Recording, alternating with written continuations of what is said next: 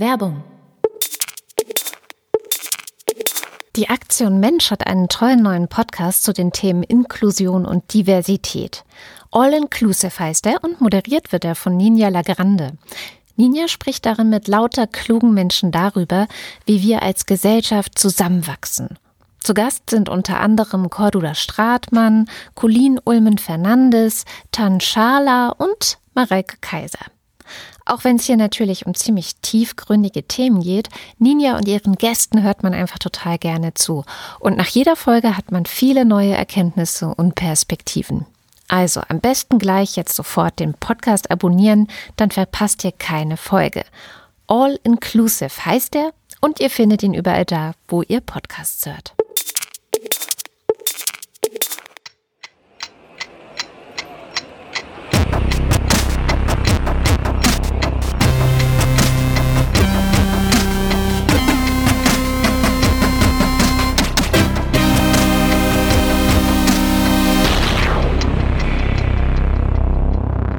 Willkommen zur Wochendämmerung vom 6. November 2020 mit Belarus, Geld, Polen, sechsmal Corona, Angela Merkel, nochmal Corona, der US-Wahl, Corona und Geld, Äthiopien, der US-Wahl, Steuern in Irland, dem Brexit, einer guten Nachricht Katrin Rönecke. und Holger Klein. Sag mal, du hast auch voll geschummelt. Du hast im Wald nur zwei Themen. Genau. Oder hast du jetzt. Ja, ich genau gemerkt. ja, ich dachte mir so, ne? Wo fangen wir mit an? Mit Corona? Ach komm, immer mein Belarus zuerst. Ah, okay, dann Belarus An erster zuerst. Stelle Belarus. Die OSZE, die ja immer Wahlbeobachter in Länder schickt, wenn da Wahlen sind, wie zum Beispiel ja auch gerade in die USA, aber dazu kommen wir später. In Bananenrepubliken, Ähm, Drittweltländer, Shithole Countries, wie der amtierende US-Präsident solche Länder mal genannt hat. Mhm. Da jetzt ist er selber, hat er selber eins, hat er aus seinem Land selber eins gemacht. Jedenfalls, ähm, die durften keine Wahlbeobachter nach Belarus schicken. Oh, haben aber jetzt im Nachgang einen Bericht geschrieben und da konnten Leute aus Belarus, also ganz normale Bürgerinnen und Bürger, Eingaben machen. Das ist ein geiles Wort, das kenne ich noch aus der DDR. Ich habe eine Eingabe gemacht. Ja. Also sich beschweren. Und sie haben über 700 Eingaben bekommen und dann auch noch Kontakt gehabt mit äh, NGOs und so Gruppen, die eben dort ähm, auch Wahlbeobachtungen versucht haben. Und haben jetzt einen Bericht vorgelegt, der gesagt hat, dass die Beweise so überwältigend sind, dass sie zu dem Schluss kommen, die Wahl ist gefälscht worden, sie muss annulliert und wiederholt werden. Zweifelsohne. Aber das interessiert natürlich hier den, äh, äh, wie heißt er? Äh, äh, ne? Lukaschenko. Lukaschenko, genau. Den, den interessiert das ja einen feuchten Kehricht, was die OSZE sagt. Ja, also sonst hätte er sie wahrscheinlich auch reingelassen zur Wahl. Aber ähm, das ist schon, äh, schon eine richtige Warte. Natürlich, weil das eine international anerkannte Organisation ist, die auch was zu sagen hat, gerade in solchen äh, Dingen. Dahinter stehen 17 ähm, reputa reputierte, rep da stehen hinter, äh, dahinter stehen 17 Länder mit äh, großer Reputation, die jetzt auch alle gesagt haben, ja, wie heißt denn das Wort, ne? Reputativ, Repu. Egal, ähm, die jetzt auch alle gesagt haben, sie fordern eben wirklich den Rücktritt. Also auf internationaler Ebene zieht sich die Schlinge zu.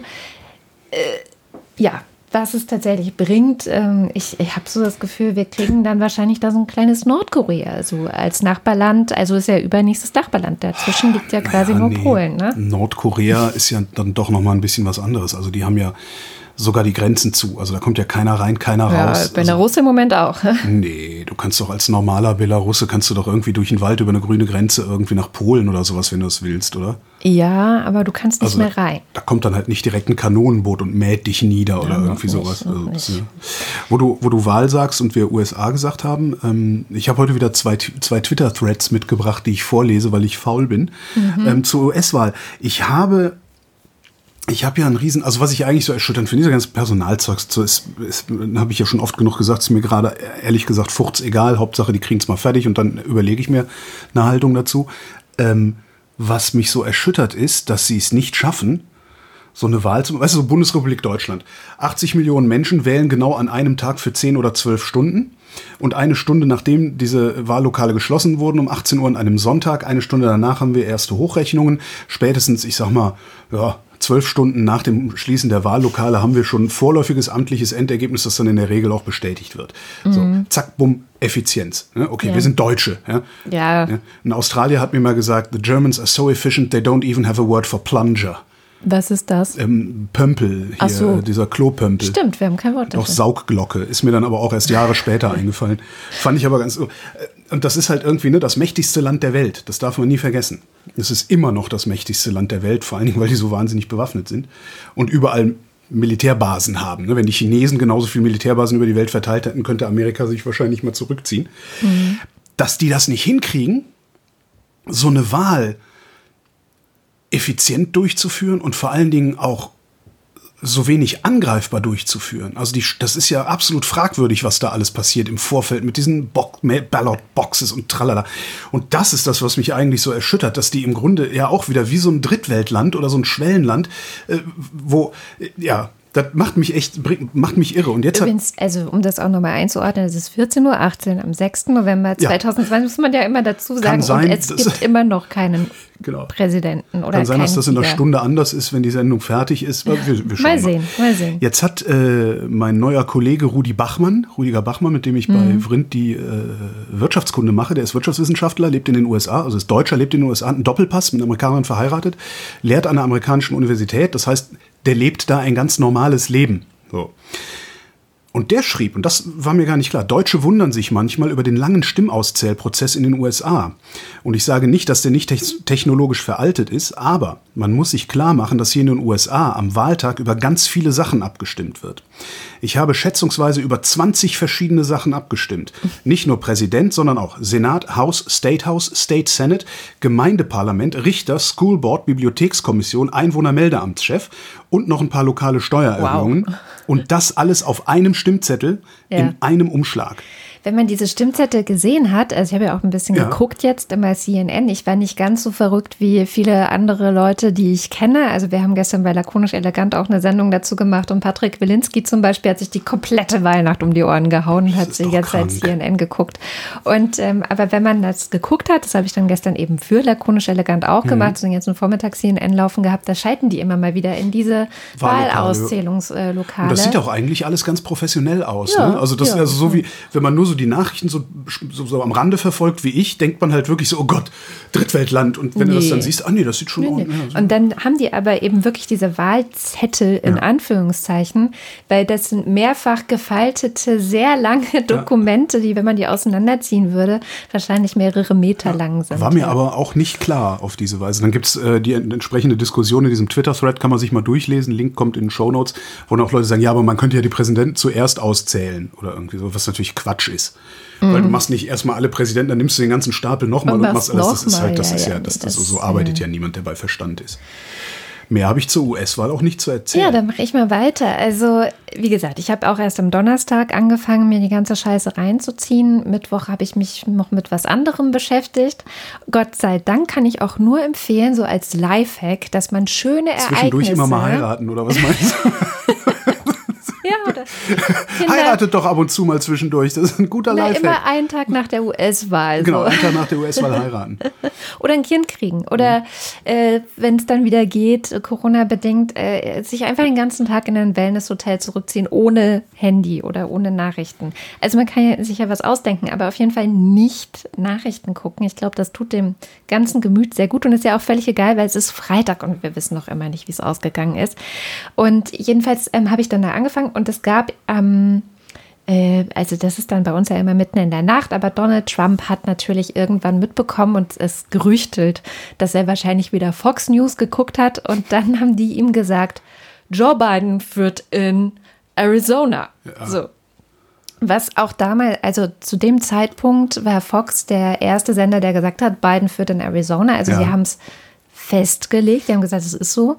Ähm, CNN zum Beispiel hat das immer noch nicht, äh, oder haben sie es inzwischen, ah, ich habe den Überblick verloren. Wir sollten aber lange keine nicht, Fakten sagen heute. Lange nicht festgelegt. Also das war schon ungewöhnlich. Und aber das hat er wahrscheinlich gesehen und dann hat er sich bemüßigt gefühlt, vor die Presse zu treten und zu sagen, was er dazu denkt. So. Mhm.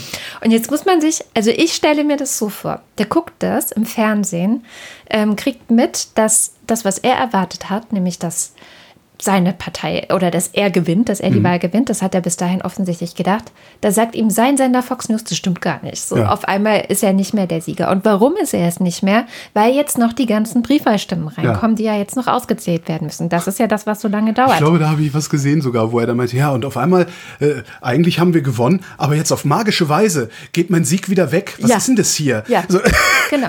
Der, ist, der, der ist wahrscheinlich, ist der, ist der, vielleicht ist der ja wirklich so dumm, wie wir immer gedacht haben. Das kann schon sein. Jedenfalls ging er dann an die Presse und sagte das hier. This is a fraud on the American public. This is an embarrassment to our country. We were getting ready to win this election. Frankly, we did win this election. We did win this election. So our goal now is to ensure the integrity for the good of this nation. This is a very big moment. This is a major fraud in our nation. Das ist a fraud. Wer redet? Nee, nee, nee. Und da war Wahnsinn. natürlich, dann war natürlich ordentlich was los. Also nicht nur in den Medien, Mhm. sondern auch in den Wahllokalen. Diese ganze komische Deppenarmee, die dann ja, wenn er was sagt, losrennt und irgendwie Stress macht, die sind dann losgegangen. Es mussten Wahllokale durch Polizisten geschützt werden, damit da nicht irgendwie was gestört wird, weil er halt gesagt hat, wir stoppen jetzt die Auszählung. Mhm. Ja, das, das habe ich auch mitgekriegt. Stop the vote. Ja. Wir stoppen die Auszählung, weil jetzt das, was jetzt gezählt, das ist ja alles, das sind ja diese Briefwahlunterlagen und da habe ich ja schon vor Monaten gesagt, dass dies äh, alles mit Fe Wahlfälschung zugeht und so weiter und so fort. Und hier kommt jetzt wieder die OSZE ins Spiel, die halt ganz, ganz klar die ganze Zeit immer sagen, nein, nein, stimmt Alles nicht, alles gut. Ja, ich, das ist doch Das- sowieso irgendwie, also was ich so, ich, wie gesagt, ich, ein bisschen habe ich mitgekriegt. Ich habe äh, bei solchen, ich habe ja mittlerweile, ist schon länger, dass ich bei irgendwelchen Weltlagen oder Großlagen ähm, entsprechende Keywords auf Twitter einfach mute für einen oder mehrere Tage. Weil ich einfach dieses ganze Hochgedrehe, und das ist ja ein, es ist ja ein, ein, ein so, so, so, so, so eine Hysteriewolke, die da um einen dann so rumschwebt und alles ist nur hektisch und laut und so. und es das, gibt ein das, Wort auch dafür, wie, das auf Twitter ist, Doomscrolling. Doomscrolling. Okay. Hm, du so- Weltuntergangsscrollen. Ja. ja, und ich, das, das habe ich zum Beispiel auch ähm, nach diesen Attentaten in Frankreich oder in Wien, In habe ich Wien das auch auch, gemacht, ne? weil mir das, ein- das ist mir zu viel. Mir reicht es halt wirklich ein paar Tage später zu lesen, was ist denn eigentlich wirklich passiert und nicht Spekulation und Schuldzuweisung und alles. Aber gut, ich, ich habe halt viel gemutet, habe von, von, von der US war relativ wenig mitgekriegt, aber ähm, was ich halt mitbekommen habe, ist ein Tweet von irgendwem, der geschrieben hat, es ist doch der totale Wahnsinn, dass jetzt schon CNN jetzt schon den vierten Politikwissenschaftler ins Programm holen musste, Mhm. der der Öffentlichkeit erklärt, dass es, dass es legal ist, Alle Stimmen alle zu zählen. Stimmen zu zählen. Ja. Das ist, also das In, ist auch, in, in den ja. USA sind in mehreren Städten Leute auf die Straße gegangen und haben dafür demonstriert, dass alle Stimmen gezählt Das ist werden. unglaublich. In einer Demokratie. Die, die haben, haben die, ich weiß nicht, was ist das? Also ich habe ja, ich, ich kenne die USA ja überhaupt nicht. Ich war da Mhm. auch noch nie. Ähm, also mein USA-Bild ist so Ellie McBeal. Ne? ähm, ja, East Coast halt, East Coast Großstadt. Ähm, ich beobachte das, also ich meine, ich lebe jetzt in Deutschland schon ziemlich lange, ich beobachte das schon ziemlich lange, notwendigerweise. Ähm, und bei uns gibt es ja auch ähnliche Leute oder ähnlich disponierte Leute wie Mhm. äh, diese, diese Trump-Anhänger. Also das sind dann im Wesentlichen AfD-Anhänger. Ähm, das Die kondensiert, das, gefilmt, so genau, das Leute. kondensiert jetzt nochmal ähm, in diesen äh, Querdenken-Demonstrationen, was ja letztendlich auch nichts anderes ist als Pegida, um noch ein Sujet erweitert, auf das sich dann noch ein paar mehr Leute einigen können. So. Und was ich da halt sehe oder zu sehen glaube, ist einen eklatanten Bildungsmangel. Und zwar nicht nur einen eklatanten Bildungsmangel im Sinne von Wissen, also einen eklatanten Nee, nee. Wissensmangel, sondern auch einen ja, im Grunde, ver, Verstehen. ver, im Grunde eine nicht vorhandene Urteilsfähigkeit. Ähm, das ist so ein bisschen das Problem. Und das hast du ja auch bei, bei einem meiner Hobbys oder bei meinem Hobby eben Verschwörungstheorien, Esoteriker und so. Da hast du das ja auch. Das ist ja auch ein, wirklich, die sind nicht in der Lage, aus ihren Beobachtungen sinnvolle Schlüsse zu ziehen. Und ich weiß nicht, wie man das auf die Reihe kriegen. Also ich, ich, ich habe eine Idee, wie man das auf die Reihe kriegen. Aber das ist so. Und irgendwie, wo ich hin wollte, ist irgendwie sieht das, was in den USA passiert, genauso aus. Und das ist ein Kult. Irgendjemand hat mal gesagt, this is a cult. Ja, ein ja. Kult ist das klar, ist das ein Kult. Aber ja, politisch halt. Aber das, das, Christentum ist halt auch ein Kult, der Islam mhm. ist auch ein Kult, das Judentum ist auch ein Kult, aber die sind ja alle nicht bescheuert geworden darüber. Ja? Zwischenzeitlich ja, es gibt da, es gibt da auch natürlich. Du, du, hast, du hast überall hast du die Freaks. Mhm. Du hast die Orthodoxen bei den Juden, du hast die Islamisten äh, bei den Moslems und du hast die Christianisten. Guck nach Polen. Da weißt du, was im Christentum äh, äh für komm, Probleme komm passieren gleich, können. Komme ich gleich auch noch zu. Aber, aber diese, ich, so viele das ist es eigentlich. So, ich kann mir nicht vorstellen, dass es in den USA so viele, so ungebildete Menschen gibt. Das kann ich mir wirklich nicht vorstellen. Ja, und vor ja. allem, ja, also das ging dann auch noch weiter. Also es war ja erstmal dann eine ganze Weile Ruhe, so, so, von Donald Trump aus, der hat dann nur noch getwittert. Twitter hat dann inzwischen jeden zweiten oder dritten Tweet versehen mit hier, das sind irreführende Informationen. Parental Guidance. Hm. Ja, also was ja auch schon irgendwie für sich spricht. Und dann ist er nochmal wahrscheinlich wieder USA, so ungefähr Abend, Primetime, wenn alle zuschauen, vor die Presse getreten und hat angefangen, noch größere Lügengerüste aufzubauen, also wirklich richtig Verschwörungssachen da rein zu erzählen. Und dann ist was passiert, was bisher meines Wissens noch nie passiert ist in den USA. Die Fernsehsender haben das abgeschaltet. Was? Krass. Die waren also live dabei. Ja. Und dann haben sie es einfach abgeschaltet und haben Alle? Die meisten großen. Also, also Fox? die, ja, Fox weiß ich gar nicht. Okay. Aber CNN und ABC und N okay. NBC okay. und so weiter haben abgeschaltet und dann haben die Journalisten wirklich gesagt, okay, das müssen wir jetzt einordnen, was der Präsident da gerade gesagt hat, das ist nicht richtig, das ist wahr, das, äh, das ist gelogen, Krass. das hat er, hat er sich ausgedacht. Krass. Und das ist zum ersten Mal passiert. Und was auch gerade zum ersten Mal passiert. Das würde ich mir mal wünschen, wenn solche Leute wie Friedrich Merz oder sowas mhm. ihren Stuss erzählen. Oder überhaupt äh, bisher habe ich überwiegend Unionspolitiker dabei erwischt, wie sie in Talkshows dummes Zeug reden. Dass da wirklich eine Redaktion sitzt und auf einen großen roten Knopf haut, dann macht es im Studio und dann kommt jemand und sagt, nee, so ist das nicht. Ja. Das, das, stimmt nicht, was der Roland Koch da gerade erzählt hat. Es ist so eins, was ich am präsentesten habe. Ja. ist über zehn Jahre her, aber, aber da hat Roland Koch gelogen. Und der hat nicht die Unwahrheit gesagt, sondern er hat gelogen. Das konnte man ihm damals auch nachweisen. Ich weiß gar nicht mehr, worum es da ging. ja. Ist ja wurscht. Jedenfalls, also das war echt krass. Und dann auch endlich, endlich, endlich, mit jahrelanger Verspätung, distanzieren sich mehr und mehr Republikaner. Und äh, irgendjemand meinte, verlassen das äh, sinkende Schiff. Ja.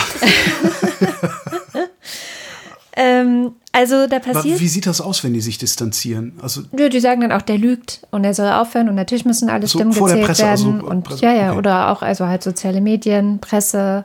Aber YouTube. warum? Jetzt, jetzt kommen sie. Warum, warum haben die dem die ganze Zeit die Stange gehalten? Ja gut, weil sie jetzt sehen, dass sie äh, wahrscheinlich mit über die Klippe gehen, wenn. Jetzt verliert er ja. halt gerade, ne? Ja. Jetzt ist er nicht mehr der Sieger, sondern es sieht ja, ja wirklich so aus, als ob er ne? ja, extrem erbärmlich. Das alles kommt irgendwie vier Jahre zu spät. Auch, auch Twitter, ne? Also die haben jetzt auch Steve Bannon komplett für immer gesperrt. Also Steve Bannon hat ja gerade noch gesperrt. irgendwo gesagt, dass äh, er der Meinung sei, man sollte äh, Dr. Faucis. Fauci und ähm, den FBI-Chef enthaupten. Und die Köpfe vors Weiße mhm. Haus äh, ja. aufspießen. Das ist ein guter Kumpel von Gabor Steingart, dieser Steve Bannon. Mhm. Mhm. Aber du darfst doch nicht Zumindest. sagen, dass Gabor Steingart rechtsoffen ist. Da beschweren sich unsere Hörer. Echt? Nee, Gabor Steingart ist rechtsoffen. Und äh, das wäre noch, ähm, das wäre schön, wenn er nur rechtsoffen wäre. Ich glaube, das ist noch viel schlimmer. Und damit meine ich nicht rechtsradikal, sondern noch was Schlimmeres. Nämlich nihilistisch im Sinne eines Herrn Bannon. Ich glaube, dass das ja, ihm geht es halt Problem um sich. Ne? Also ja. er ist ja, also weil dieses, diese schöne Analyse nee, seines Buches. Geht es mir ja auch drum. Also mir geht es ja, ja, auch um mich. Aber, aber eben nicht um jeden Preis. Ne? Und mhm. so jemand wie Steingart, der macht das halt um jeden Preis. Also der kann ja auch nicht so blöd sein, nicht zu, obwohl ja, komm. Jedenfalls möchte ich zusammenfassen, warum erzähle ich dir das alles? Ich finde, man hat in den letzten Tagen ein bisschen was lernen können über Dinge, die in den letzten vier Jahren falsch gelaufen sind und wo man vielleicht auch Schlüsse draus ziehen könnte. Was macht man in Zukunft besser? Auch bei uns in Deutschland. Medien, ja, also Übertragung abzubrechen, journalistisch einzuschreiten, wenn jemand Bullshit erzählt, das zu kontextualisieren, gewisse Leute vielleicht gar nicht erst zu Wort kommen zu lassen, solche Dinge. Dafür brauchst du aber auch das richtige Personal und äh, zumindest in der Bundesrepublik haben wir nicht die Journalistinnen und Journalisten, die zu sowas überhaupt in der Lage sind. In Österreich gibt es so jemanden wie Armin Wolf. Mhm. Aber zeig mir mal einen deutschen Armin Wolf. Ja, Georg Restle ist schon gut wäre ich mir nicht so sicher. Restle ist vor allen Dingen Moderator einer Magazinsendung. Das ist nochmal was anderes als jemand, der eine halbe Stunde lang einen Nazi-Politiker grillt. Der hat den Beiweg gut auseinandergenommen. Ja, hab ich, mhm. ah, das habe ich nicht gesehen. Mhm. Also ich glaube, der könnte Ich kenne das ich kenn gibt Georg so Restel tatsächlich nur als andere, Magazinmoderator. Ja, okay. Dann das zweite ist Republikaner. Die müssen jetzt Verantwortung dafür übernehmen. Ich weiß nicht, wie sie es machen. Wahrscheinlich gar nicht. Aber eigentlich müssten sie das aufarbeiten, was bei denen eigentlich schiefgelaufen aber das- ist die letzten vier Jahre. Weil sonst passiert es ja wieder. Ja, aber das passiert ja, das passiert ja grundsätzlich nicht. Also äh, Ja, in Anf in, Politik Achtung. Äh. Anführungszeichen. Konservative Parteien sind ja die, die immer von Verantwortung reden, aber nicht bereit sind, Verantwortung zu übernehmen. Das kannst du dir ja auch in der bundesrepublikanischen Geschichte angucken. Ja, alleine die Spendenaffären rund um die CDU. Ne, wenn da nicht richtig Leute äh, in, in den Bau gegangen wären, wer hätte denn da Verantwortung? Helmut Kohl, Ja, ja, die Seele der CDU, hat von hat zu keinem bis zu seinem Tod keine Verantwortung für sein Handeln übernommen. Konrad Adenauer, es gibt eine Sch- Konrad Adenauer Stiftung, die CDU beruft sich auf Konrad Adenauer. Der Mann war kriminell. Ja, das sind konservative Parteien. Da müssen wir dann noch eine Quelle nicht, hinter, da- hinterher liefern, aber ja. ja, okay. Ähm, und aber genau das ist dann wahrscheinlich, weil die Parteien selber das nicht machen werden, ähm, die Aufgabe von Journalistinnen und Journalisten, das aufzuarbeiten und da wirklich ans, an, ja, an die Substanz zu gehen, die zu zwingen, das aufzuarbeiten vielleicht auch. Und ich meine, es gibt ja auch Aussteiger bei den Republikanern, redet man halt auch mit denen. Und Social Media. Also ich glaube, oder beziehungsweise ist ja mittlerweile auch hinreichend dokumentiert, auch von JournalistInnen, ähm, dass diese demokratische Krise, die wir ja nicht nur in den USA haben, sondern die ist ja weltweit total äh, offensichtlich. Und dann gibt es so Podcasts wie Rabbit Hole von der New York Times oder jetzt gerade auf Netflix lief The Social Dilemma wo es auch darum ging, wie äh, Social Media eben zu diesen ganzen Missinformationen beiträgt. Also gerade auch in der Corona-Krise, diese ganzen Verschwörungshansel, ne, die haben sich ja darüber vernetzt ähm, und, und haben ihre Botschaften über YouTube in die Welt getragen. Also die Verantwortung, die auch dort liegt. Naja, das, das wäre ja einfach zu lösen. Du willst es einfach abschalten, ne? Das wäre, das wäre die radikalste Lösung, aber dann würden sie halt alle zu Telegram rennen. Das Eben. würde keinen großen Unterschied. Doch, es würde einen großen. Unterschied machen. Jan Böhmermann, jetzt ist, hast du da mal reingeschaut? Ich habe noch gar nicht nein, nein. geachtet. Der soll mal seine Fernsehsendung machen, erstmal zehn Folgen und dann gucke ich mir die Fernsehsendung mal an. Der muss sich jetzt auch erstmal wieder neu finden, glaube ich, in, seinem, in seiner neuen Rolle. Mhm. Ja, aber dann, dann abschalten, dann rennen sie alle zu Telegram. Das hat einen großen Vorteil. Ähm, es ist nicht mehr öffentlich. Also du kommst nicht mehr zufällig daran vorbei, sondern du kommst da nur noch hin, weil irgendjemand dir sagt, guck dir das mal an. Das könnte hilfreich sein. Äh, was ich aber eigentlich viel sinnvoller fände, und da könnte zum Beispiel die Europäische Union äh, einfach mal einen Hammer rein mit dem Hammer reinhauen und sagen, das ist Presse. Weil in dem Moment, wo du die dem Presserecht unterwirfst, kann Zuckerberg, kann, kann Jack Dingens, äh, kann, können Twitter und Facebook nicht mehr solche Plattformen sein, wie sie sind, können aber trotzdem die Vernetzung und Interaktion und so weiter, das kann man alles machen. Was sie halt brauchen, ist dann irgendwie in, sie müssen halt mehr Ressourcen ins Community Management stecken und nicht so Absolut, viel ja. ins Marketing. Ja. Und dass Community Management gut gemacht werden kann, auch für ein Presseerzeugnis, das hat zumindest vor vielen Jahren, ich weiß mittlerweile nicht mehr, wie es jetzt aussieht, ähm, wann war denn das, dass ich mir das mal intensiver angeguckt habe, das dürfte so 2000, ja, so sechs, acht Jahre her sein. Da habe ich das Community Management von Zeit Online kennengelernt. War auch tatsächlich da, mit denen geredet und so, geguckt, wie arbeiten die, was machen die, wie sieht das Content Management System aus und sowas. Und die haben das damals richtig gut gemacht und ähm, haben auch wirklich solche Sachen gemacht, wie wenn, wenn du einen Kommentar dagelassen hast. Die meisten, ich sag mal, 98 Prozent aller Kommentare sind total für den Arsch und müssen eigentlich gar nicht geschrieben oder irgendwo veröffentlicht werden unter so einem Artikel, der da geschrieben wird. Aber die zwei Prozent, es gibt zwei Prozent, die sind gut. Ja. Und die bringen das Thema vorwärts. Die machen einen anderen Blickwinkel, die erweitern das oder sowas. Und die hatten ähm, eine Möglichkeit, diese guten Kommentare so zu promoten, dass die Kommentare viel stärker zum Bestandteil des Artikels geworden sind, als die Kommentare, die einfach nur irgendwie bloß rumranten oder äh, von ihrem eigenen Leid erzählen wollen, was sich dann eh keiner durchliest. Also das geht. Ich meine dann irgendwann gehört zu haben, dass die im Community Management da auch extrem zusammengestrichen hätten. Aber möglich ist das. Und es ist auch für so eine Instanz wie Facebook möglich, sowas zu machen. Du musst nicht jeden Rotz da raushauen. Ähm, du kannst auch das über die Community selber machen. Du kannst Meldungen ernster nehmen. Und so. Das ist, alles ist möglich. Aber man muss das halt machen. Man muss nur sagen, ihr seid Presse. Und dann kann man sie verknacken. Und dann sitzt Zuckerberg halt die ganze Zeit, oder wer da auch immer verantwortlich im Sinne des Presserechts ist, brauchen sie halt Sitzredakteure. Und zwar nicht zu wenige. Ja, Ja. Ja, äh, USA hatte ich ja gar nichts mehr. Guck mal, in, Innenpolitik. Ich habe ein paar kleine Meldungen aus der Innenpolitik. Das Bundeskabinett hat ein Gesetz beschlossen. Ähm, es heißt, also es muss noch durchs Parlament, aber immerhin vorgelegt, Baulandmobilisierungsgesetz. Das heißt, mhm. die Bundesregierung wird jetzt Immobilien in Bewegung setzen. Ja, Bauland ist ja immobil, Mobilisierung ist in Bewegung setzen. Ähm, was das machen soll, ist, dass die Kommunen mehr Rechte bekommen. Ähm, zum Beispiel haben die dann länger das Recht, ein frei gewordenes Grundstück zu kaufen. Wenn sie es weiterverkaufen, können sie den Investoren vorschreiben, dass die Investoren es innerhalb von fünf Jahren bebauen müssen. Hm. Ja, weil wir haben ja auch sehr viel Grundstückspekulation, mhm. vor allen Dingen in den Ballungsräumen. Äh, die Kommunen müssten, wenn das Gesetz durchgeht, den Verkauf von Mietwohnungen genehmigen, wenn daraus Eigentumswohnungen werden sollen. Und zwar die Kommunen, was ich wichtig finde, dass es in kommunaler Hand bleibt, weil da ist halt auch die Kompetenz. Du kannst das nicht irgendwie mit so einem Bundesgesetz für die ganze Republik regeln. Ausnahmen soll es natürlich auch geben. Natürlich. Ja, wenn die Wohnung nach dem Verkauf von Angehörigen genutzt werden soll. Oder wenn zwei Drittel der Mieter die Wohnung selber kaufen oder das Haus. Oder wenn es mehrere Erben des, des Hauses gibt. Mhm. Da gibt es dann auch erste Kritik von links und das wäre auch meine Kritik nicht, weil ich ja in so einem Katastrophentourismus-Modus bin seit einiger Zeit.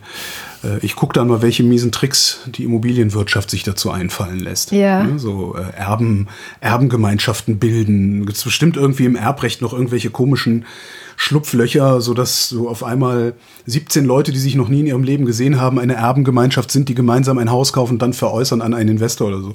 Ich bin gespannt. Der Mindestlohn steigt, und zwar der für Gebäudereiniger. Drei Viertel aller Gebäudereiniger arbeiten für einen Mindestlohn in der Branche, was schon ziemlich krass mhm. ist. Ähm, jetzt hat sich die IG Bau, das ist deren Gewerkschaft, äh, mit den Arbeitgebern darauf geeinigt. Äh, also achso, 700.000 Leute arbeiten. Wow. Äh, ja. Ja, 700.000 Gebäudereiniger, die äh, kriegen bis 2023 ähm, einen neuen Einstiegsverdienst und der steigt auf 12 Euro. Also hm. Das ist der Mindestlohn da. Ja? Also die arbeiten jetzt schon zum Mindestlohn, der liegt bei 10,80 Euro. Krass. Ja, das ist schon wirklich krass. Noch was Interessantes. Günther Oettinger, wir erinnern uns, Ministerpräsident von Baden-Württemberg. Entschuldigung, ich muss bei dem immer so lachen, weil der, also dessen Art zu reden erinnert mich ja. so sehr an Beavis und Butthead, ja, ich, dass sofort in meinem Kopf, wenn ich nur den Namen höre, so eine Beavis und Butthead-Figur ja. auftaucht. Ich habe den auch nie ernst nehmen können. Also ich finde auch die Art und Weise, wie er spricht, was er spricht.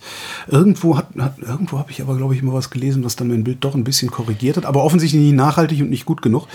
Jedenfalls Günther Oettinger, ehemaliger Ministerpräsident von Baden-Württemberg, äh, jetzt gerade irgendwie so einer dieser EU-Kommissare für besondere Aufgaben, wo er keinen Scheiß bauen kann oder so. Der jedenfalls macht jetzt Kasse. Mhm. Denn Günther Oettinger hat, als er noch Ministerpräsident war, Stuttgart 21 durchgesetzt. Mhm. Im Wesentlichen ähm, an diesem Projekt Stuttgart 21 ist eine Firma beteiligt, die heißt Herrenknecht. Die haben da die Tunnelbohrarbeiten vorgenommen. Und ab Januar äh, wird Oettinger dann ähm, in den Aufsichtsrat bei Herrenknecht gehen. Ja, so macht Oettinger Kasse, was er übrigens dann auch in dem Artikel noch drin stand, fand ich auch interessant. Oettinger wartet noch auf eine wichtige Entscheidung. Ähm, die, das muss er sich von der EU genehmigen lassen. Ah. Äh, aber wenn es genehmigt wird, dann wird Oettinger zum Leiter des Innovationsrates des Landes Ungarn. What? Und das ist ein, genau, das ist der Rat für Wissenschaftspolitik. Und internationale Beobachter äh, werten diesen Rat für Wissenschaftspolitik als äh, Baustein im Umbau des akademischen Systems in Ungarn, was Orban ja da vorantreibt.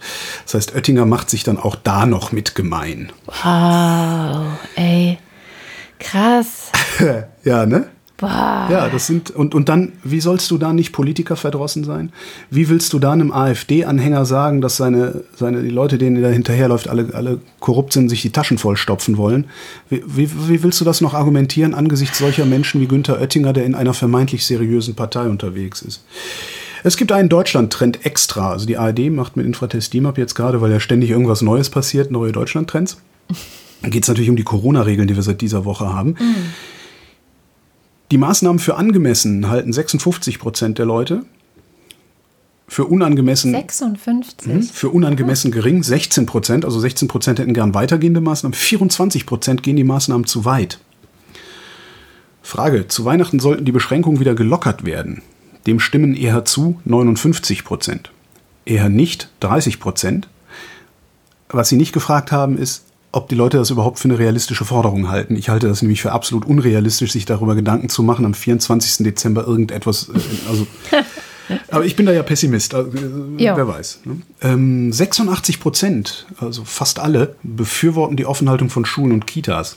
Mhm. 78 Prozent befürworten die Kontaktbegrenzung. Wie lauten die? Wie die Kontaktbegrenzung? Ja, genau. Was darfst du? Ich darf noch eine Person, also es dürfen sich Personen aus zwei Haushalten treffen und maximal sollten es aber acht sein, glaube ich. Aber nicht Zehn. schlecht. Ich hätte es nicht gewusst, wenn Okay, ich es mir gut. aufgeschrieben hätte. Die Schließung von Bars und Kneipen finden 71 Prozent gut, die Schließung von Restaurants nur 57 Prozent. Ja, klar. Und dann haben sie gefragt, ohne strengere Regeln bekommt man die Krise nicht in den, in den Griff. Dem stimmen eher zu 79 Prozent. Und da wüsste ich dann mal, was die 19 Prozent meinen, die dem nicht zustimmen, dass wir die Krise ohne strengere Regeln nicht in den Griff kriegen. Vermutlich denken die da, die Flüchtlinge sind dran schuld. Ne? Müssen die Flüchtlinge rausschmeißen, dann wird das alles gut.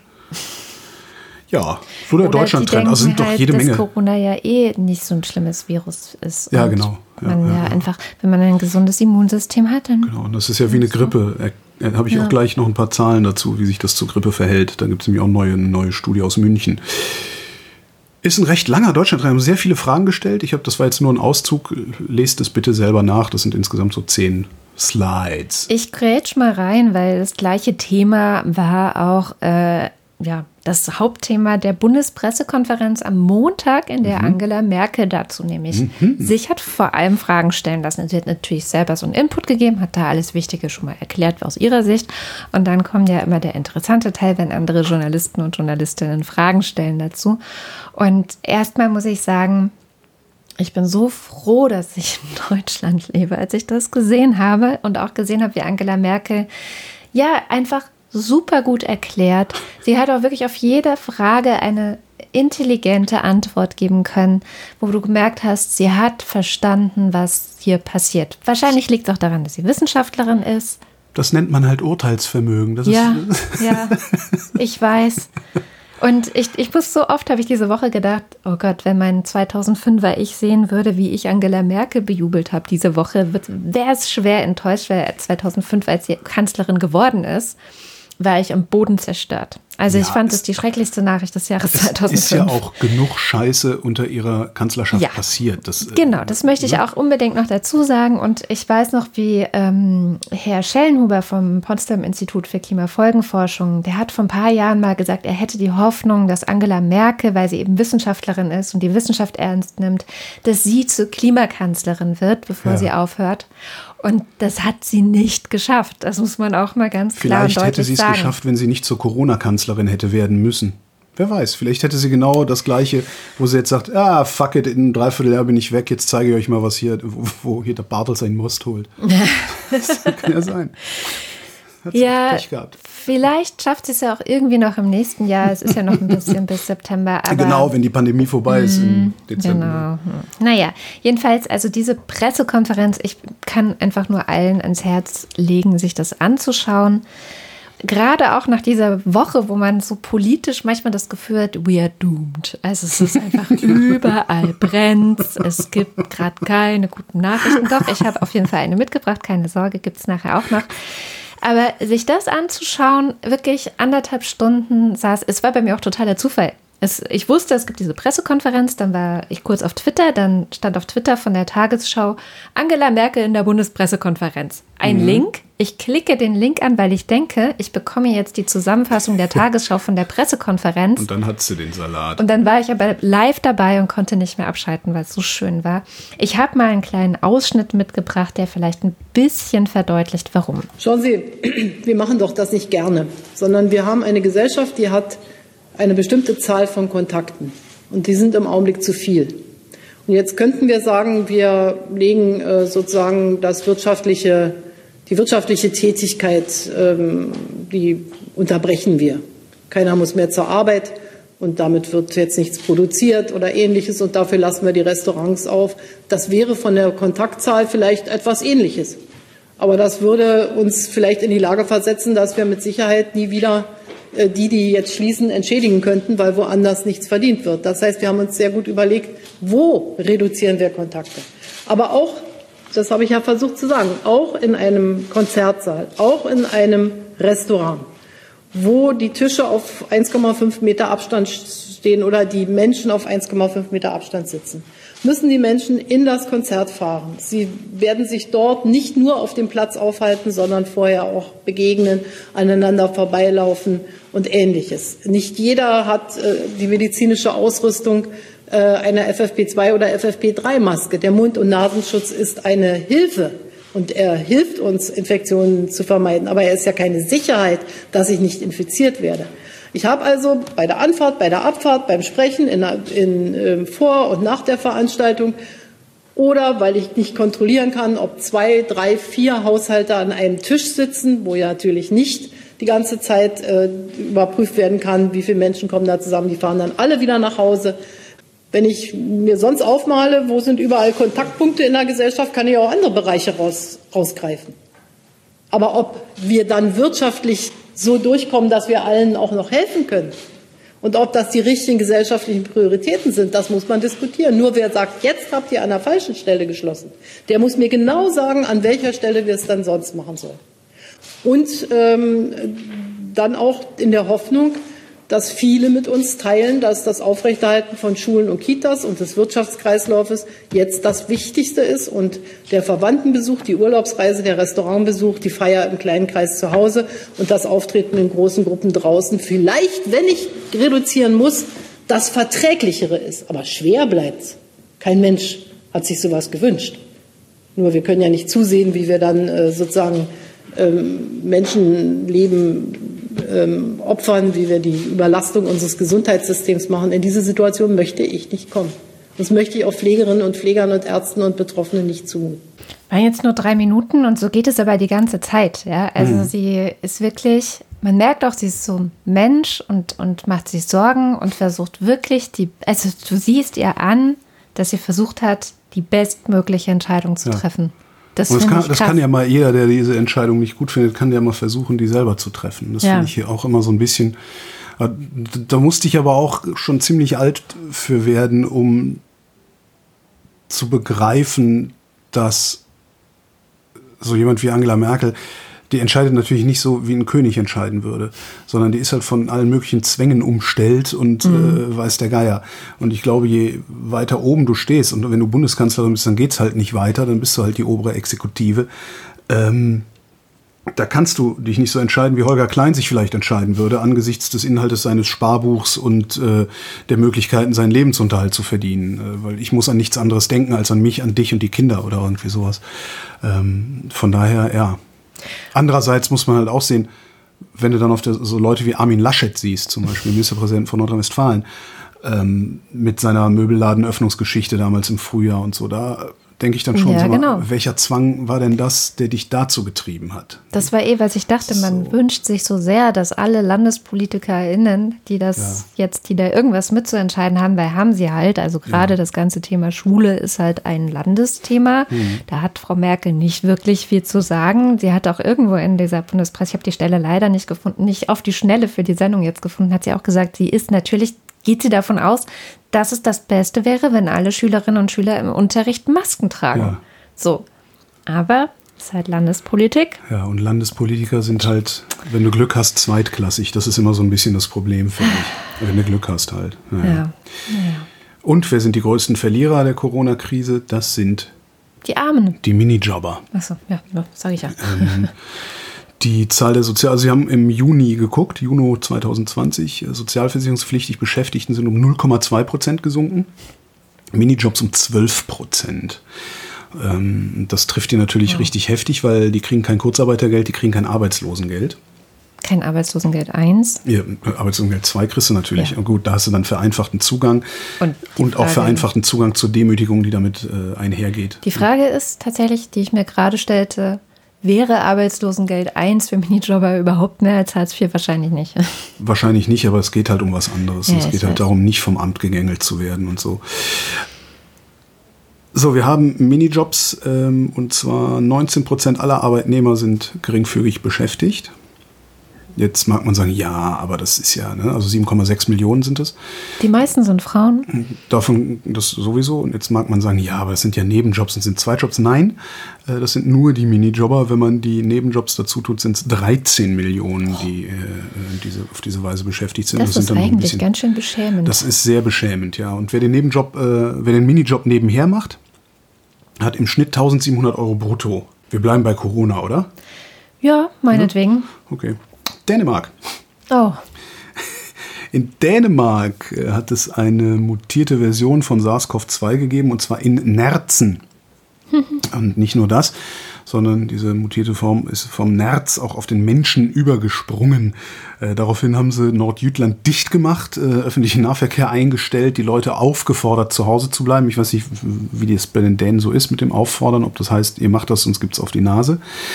Die Sorge ist jetzt, dass diese ähm, Mutation dazu führen kann, dass ein Impfstoff nicht mehr so gut wirkt, wie er wirken würde, hätte es diese Mutation nicht gegeben. Und jetzt lese ich einen Twitter-Thread vor, der kommt von Lars Fischer, dem Spektrum, also Spektrum der Wissenschaft-Redakteur. irgendwann müssen wir Lars Fischer mal Honorar bezahlen Genau, dafür, dass ja, wir ja, ja. hier immer so der in dieser ganzen Pandemie-Scheiße wirklich eine unglaublich besonnene Stimme ist, obwohl Lars natürlich, äh, ist transplantiert, immunsupprimiert. Also wenn irgendjemand sich das einfängt und sofort tot umfällt, ist es wahrscheinlich Lars. Ähm, und trotzdem rennt der nicht Ente, Ente, Ente schreiend im Kreis, sondern äh, guckt wirklich sehr besonnen auf dieses ganze Ding. Und aber auch mit einem entsprechenden Galgenhumor, muss Ja, man das sagen. ist richtig. Ja, jedenfalls schreibt Lars und das lese ich einfach vor. Zuerst einmal sind die Einschätzungen der Gefahr durch die Mutation rein theoretische Überlegungen. Die tatsächlichen Auswirkungen solcher Veränderungen zu bestimmen ist in der Praxis schwierig und zeitraubend. Ich denke, die Dänen handeln hier vor allem aus Vorsicht. Das tun sie aber zu Recht, denn allein, dass sich das Virus in Tierbeständen verbreitet, ist ein Problem. Es besteht die Gefahr, dass SARS-CoV-2 zu einer auch durch die Tiere übertragenen Krankheit wird, besonders wenn Nerze das Virus ihrerseits an andere Arten weitergeben. Das würde Eindämmungsmaßnahmen zusätzlich erschweren und möglicherweise die Natur der Pandemie selbst verändern. Das gilt speziell in Bezug auf einen Impfstoff. Ob das veränderte Spike-Protein eines in Nerzen kursierenden Virus einen eventuellen Impfstoff unwirksam machen würde, ist unklar. Es gibt auch Argumente, die dagegen sprechen. Eine Impfung, die wir übrigens noch nicht haben, ist idealerweise gegen die an den Rezeptor bindende Region des Spike-Proteins gerichtet. Eine Mutation des Spike-Proteins, das die Impfung umgeht, hätte also auch gute Chancen, die Bindung an die Zielzellen zu verschlechtern. Ähnliches gilt übrigens grundsätzlich für in Tieren kursierendes SARS-CoV-2. Wenn die Mutationen die Bindung an den Rezeptor beim Nerz verbessern, verschlechtert das gegebenenfalls die Bindung an menschliche Zellen. Trotzdem könnte so ein Virus ein Problem werden, wenn ein Impfstoff kommt. Im Moment ist es nicht allzu wahrscheinlich, dass Mutationen Natur und Verlauf der Pandemie verändern. Erstens sind schädliche Mutationen viel, viel wahrscheinlicher als nützliche. Und zweitens müssen sich auch nützliche Sachen erstmal durchsetzen. Das heißt, die mutierte Linie muss die anderen Varianten verdrängen. Aber eine neue Mutation startet von Null und muss erstmal den Vorsprung der existierenden Linien aufholen. Die verbreiten sich derzeit ziemlich ungehindert weiter, sieht also schlecht aus für das Nerzvirus.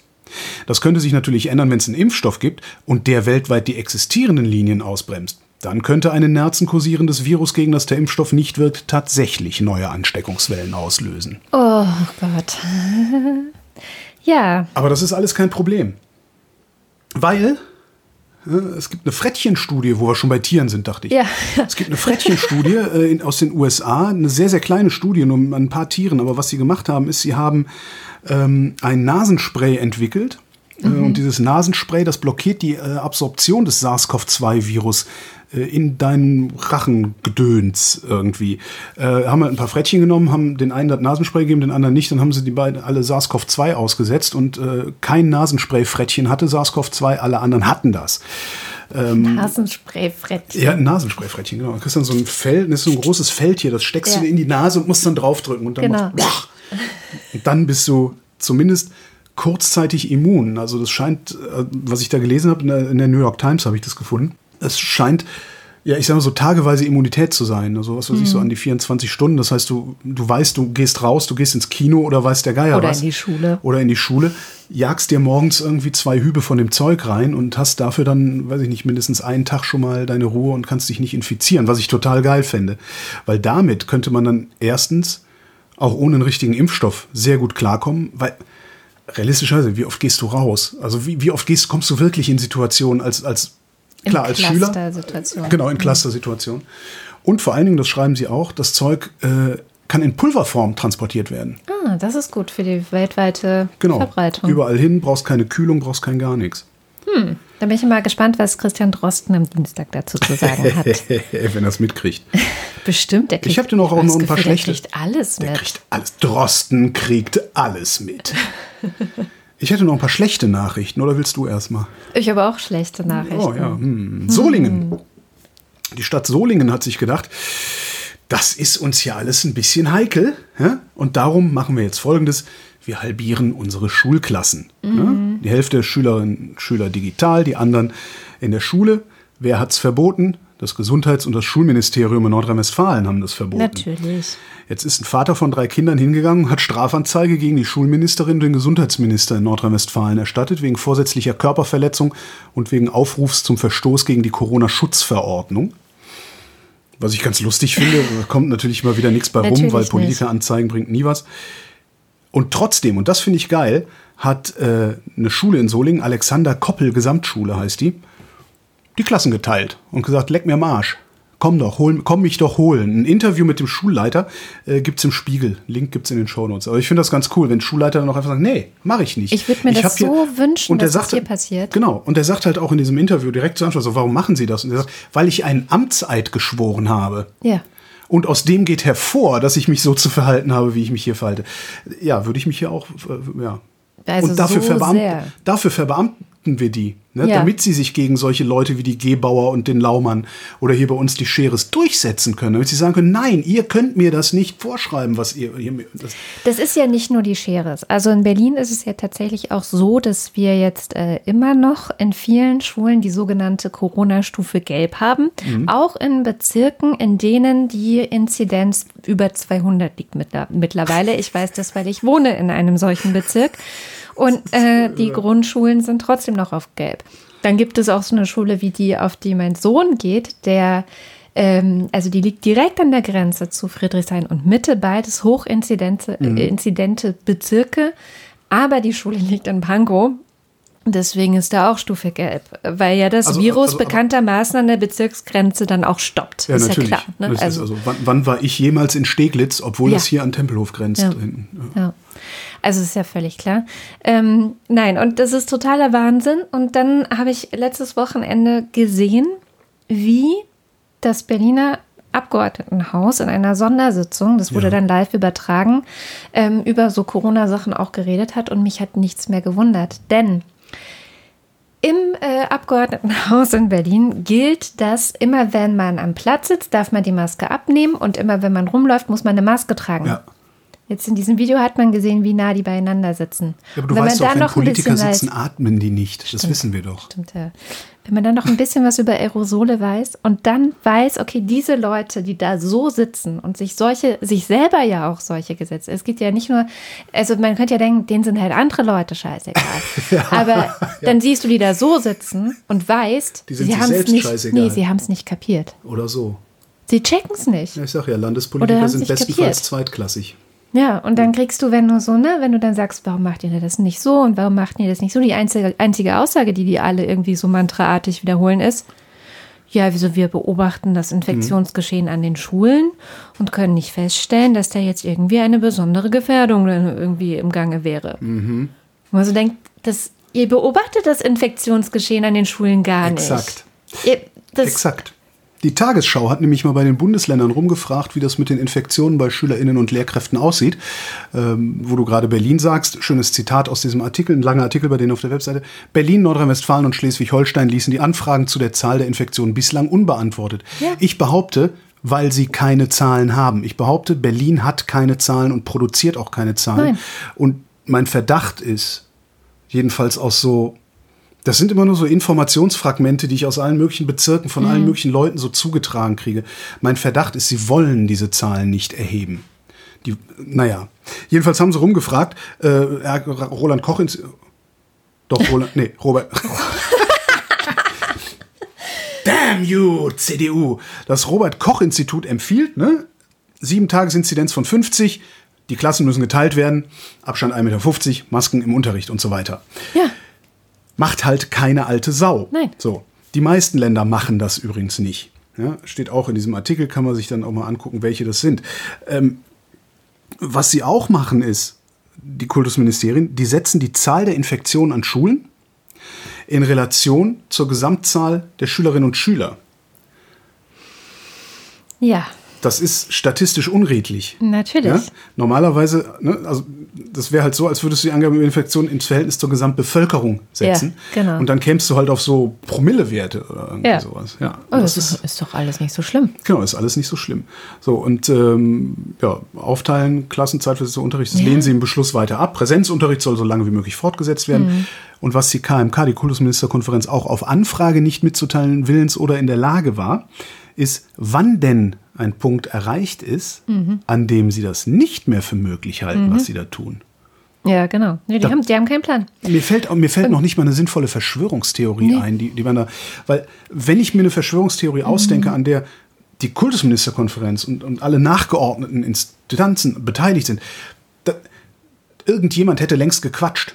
Ja, ja, Ja? nee. das wäre längst rausgekommen. Die wissen überhaupt nicht, was sie Einfach tun. Inkompetenz, ja. Ja, ja.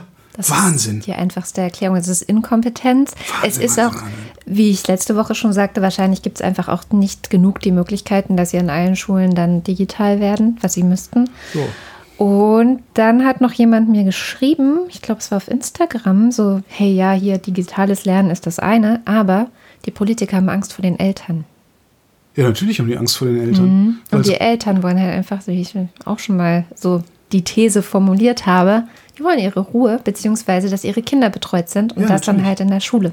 Ja, ich, ich, es ist ja auch nachvollziehbar. Also das Ja, hat Merkel ja auch gesagt.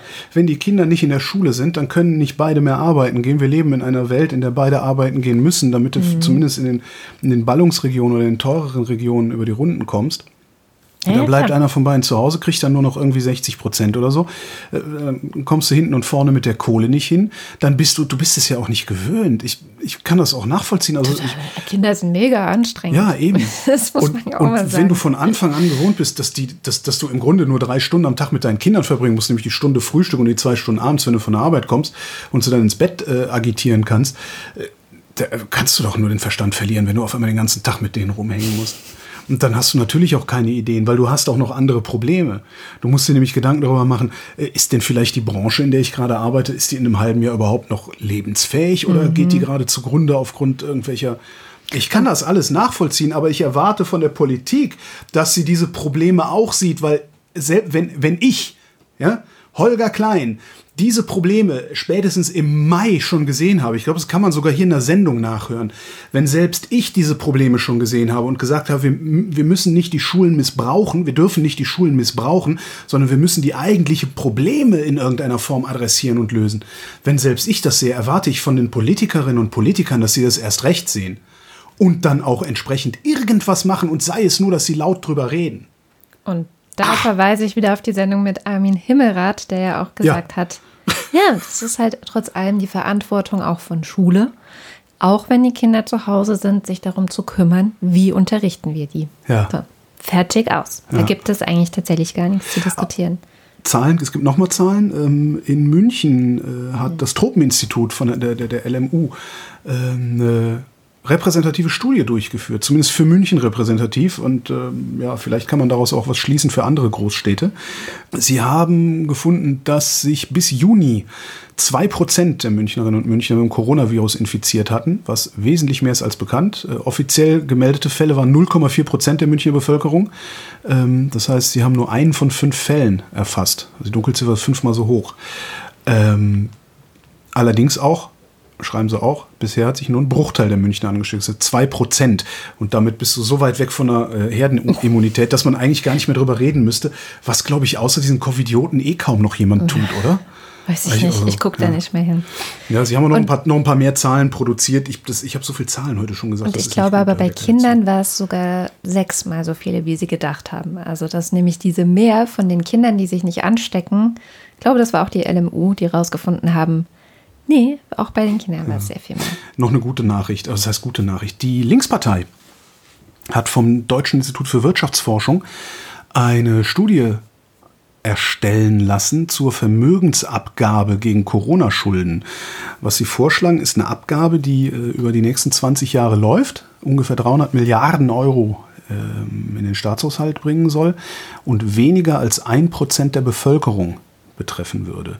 Hm. Und das finde ich ganz interessant, vor allen Dingen, weil ich nicht betreff, betroffen wäre, obwohl ich eine Eigentumswohnung habe. Dann bin ähm. ich auch nicht betroffen. Dann finde ich das auch gut. ähm, das ist, es ist wirklich ein sehr interessantes Papier, ist auch einigermaßen umfangreich, mehrere PDFs, ähm, mit mehreren Optionen einer einmaligen Vermögensabgabe, mhm. die über 20 Jahre gestreckt wird. Dann hat die Linke, die hat dann irgendwie einen Favoriten, und zwar einen Freibetrag von 2 Millionen für ein persönliches Vermögen, 5 Millionen für Betriebsvermögen, Beteiligung an Kapitalgesellschaften. Das okay. heißt, wenn ich jetzt 4 Millionen hätte in Cash, würde ich halt 2 Millionen in Aktien geben und hätte dann auch wieder meine Kapitalgesellschaftsbeteiligung und so. Ähm, dann so mit Freibet geil, Freibeträgen. Wie schnell du immer die Schlupflöcher findest bei allem. Das ist wirklich, ich glaube, ich habe den richtigen Mann geheiratet. Mit, mit, mit Eingangssteuersätzen ne, so und so weiter.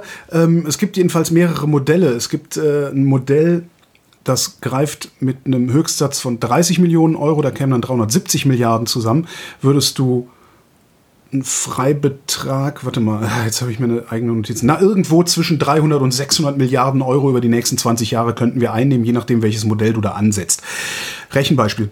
Äh, gibt ein paar Rechenbeispiele zum selber nachlesen, dann bitte die Links nehmen. Wenn du 10 Millionen hast, kostet dich der Spaß über die gesamte Laufzeit 300.000 Euro.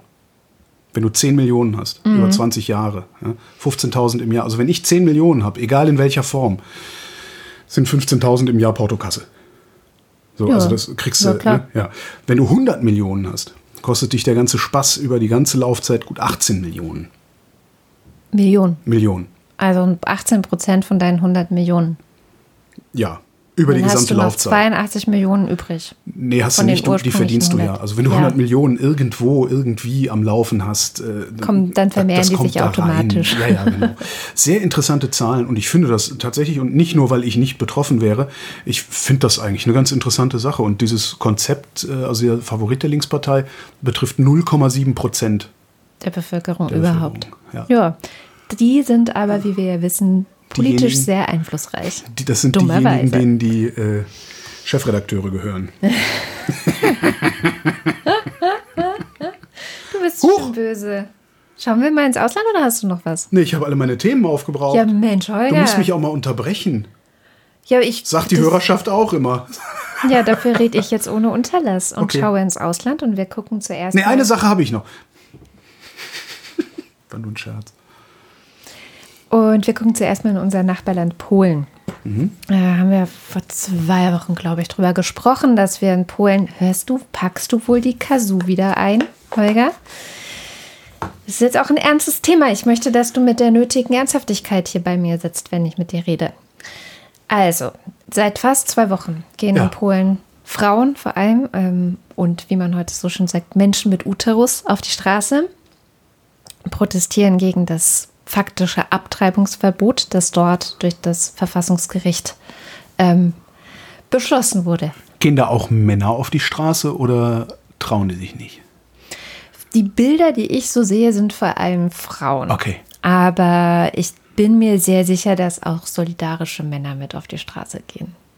Aber die Bilder, die ikonisch geworden sind, wie man ja heutzutage ja. so schön sagt, also die so auf Instagram reinkommen, so sind das schon eher die Frauen. Aber es sind wahnsinnige Bilder. Also es gibt eins, wo man so Warschau von oben sieht bei Nacht und die Straßen sind voll. Also es ist schon richtig was los und das seit zwei Wochen und das, obwohl eben eigentlich eine Pandemie ist. Aber don't mess with the women. Das sind die Auswirkungen des politischen Christentums übrigens.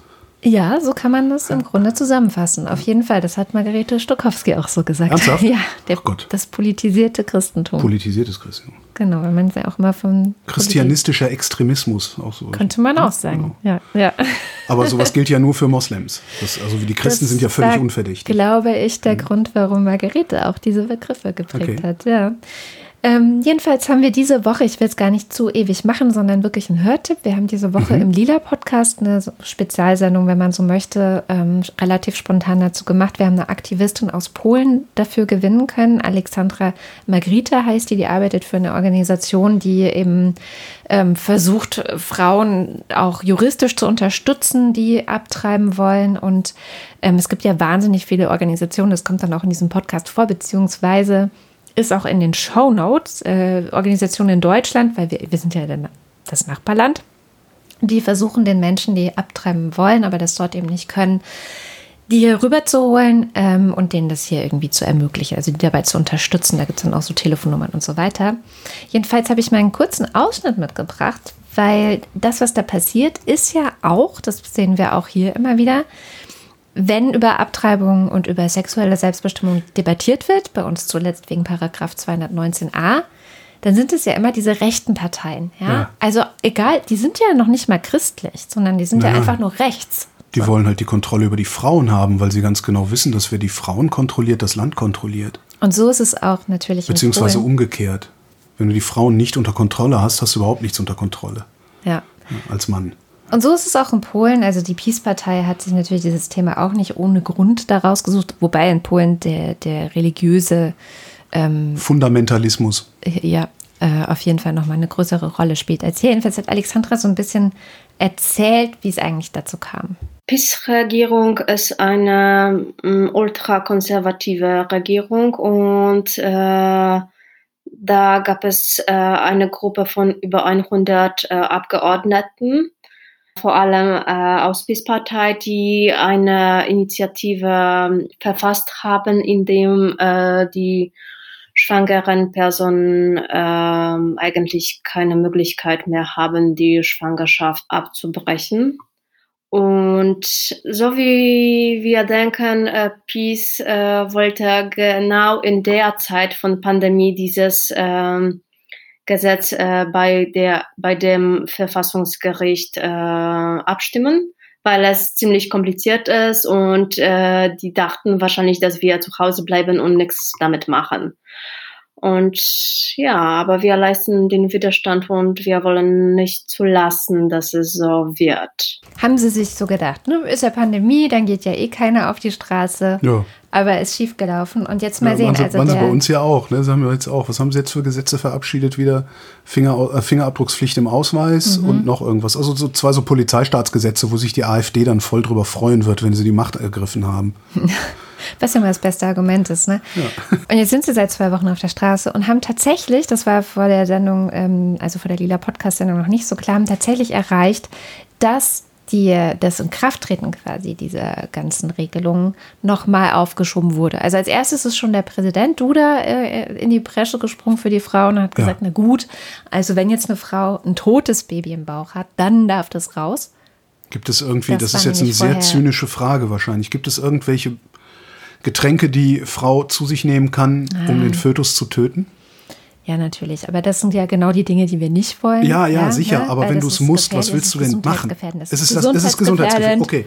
Nein, es hätte ja es sein können. Gibt Initiativen in Deutschland, die ja. dafür sorgen, dass Medikamente nach Polen rüberkommen, weil es gibt ja auch einen medikamentösen Schwangerschaftsabbruch. Stimmt, ja, klar. Also ja. man kann, also das ist sowieso die Quintessenz, ne? Weil man fühlt sich ja oft auch ohnmächtig, weil schlimme Dinge in Ländern passieren und man kann nichts machen. Aber in Polen unser Nachbarland, da können wir sehr viel machen und es gibt die Leute in Deutschland, die sich da wirklich dahinter klemmen. Diese Medikamente. Bewerft ihr mit Geld. Diese Medikamente sind die ist das over the counter oder muss ich die verschrieben kriegen? Die muss man verschrieben bekommen. Ja, Aber dann holst du halt die Polinnen nach Deutschland oder also es gibt auf jeden Fall Möglichkeiten, da etwas zu unternehmen. Wie gesagt, es ist ja unser Nachbarland, da haben wir Möglichkeiten. Könnte ich zu meiner Ärztin gehen und sagen, verschreiben Sie mir mal folgendes Medikament? Nein, ich fürchte nicht legal. Nicht.